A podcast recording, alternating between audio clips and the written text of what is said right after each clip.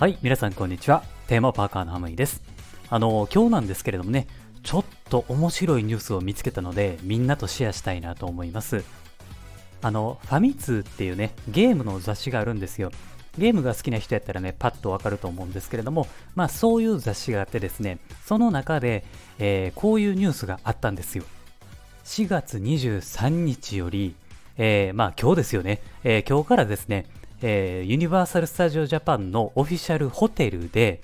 任天堂スイッチのドックの貸し出しサービスを開始するっていうね、えーこういうニュースがあったんですよ。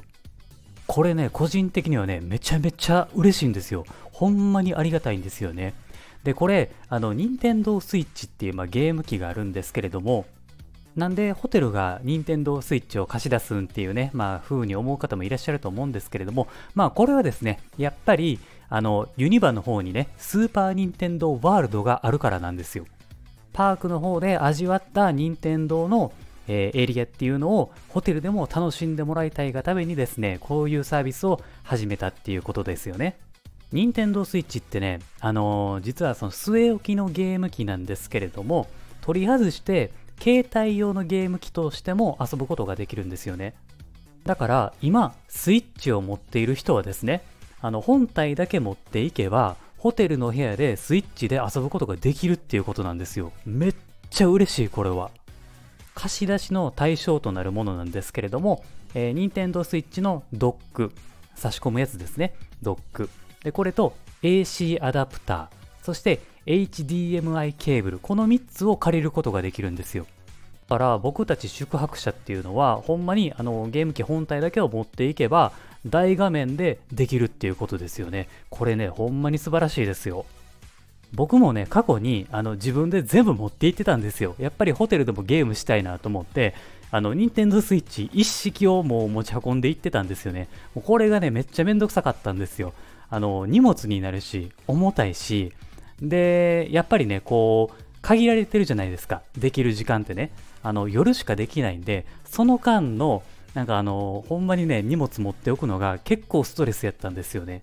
そのストレスがなくなるのってかなりでかいことやと思うんですよ。しかもね、これすごいのが、あの、任天堂スイッチの有機 EL モデル付属のものを借りることができるんですよ。すごいですよね。最新のゲーム機が借りることができるんですよ。で、この有機 EL モデルっていうのは、えー旧型の任天堂スイッチにも対応しているので、そこはね、安心してください。あと、えーこのサービスなんですけれども、オフィシャルホテル全部なんですけれども、まだ開始しているのは一部のホテルだけなんですね。4月23日の土曜日からサービスを開始しているホテルはですね、全部で今のところ4つです。えーユニバーサルポート、ホテル京阪ユニバーサルタワー、ザ・パークフロントホテル、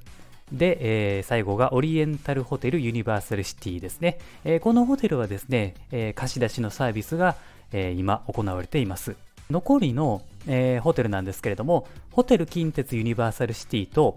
ホテルユニバーサルポートビータ、そしてリーベルホテル、アットユニバーサル・スタジオ・ジャパンですよね。この3つのホテルっていうのは、えサービス開始に向けて準備中とのことなので、もし決まったらまた発表されるかなと思います。っていうか、この中であのシンギュラリホテルだけがなんかサービスやらへんって感じなんですかね。ね、ここちょっと謎なんですけれども。あと、あの各ホテルで数量限定の貸し出しとなるので、どれだけの在庫があるかっていうのはこれまだ不明なんですよね。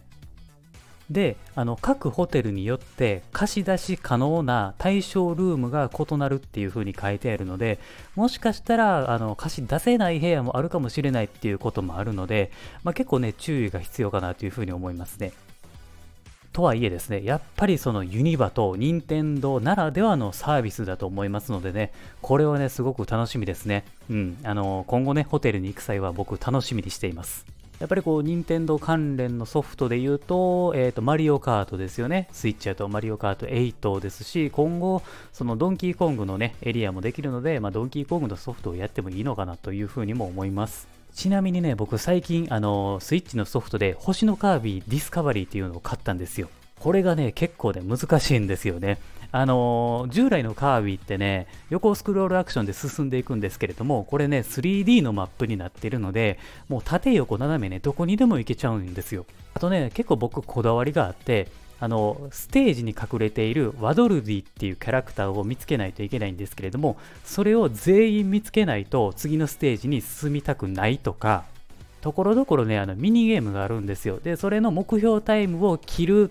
まあ切るっていうか、まあ、切ってからじゃないと進みたくないっていうこだわりがあるので、えー、そういったねあの結構まあ自分の中ではハードルを上げながらねあのゲームを楽しんでいますはい、まあちょっとね、話がずれたんですけれども、まああの、オフィシャルホテルでですね、任天堂スイッチが借りれるっていうことで、えー、今後ですね、あの、ユニバに行く人はですね、スイッチを持って行って、えー、部屋でもね、みんなとゲームをして楽しんでみてくださいっていうことですね。なんならね、あの、ユニバの中でも任天堂のソフト売ってほしいですよね。はい。まあこれをね、楽しみにしておきたいと思います。というわけで今回はここまでです。ありがとうございました。えー、またよかったらですね、えー、このラジオ番組のフォローもぜひお願いします。それではまた次回お会いしましょう。Have a good day!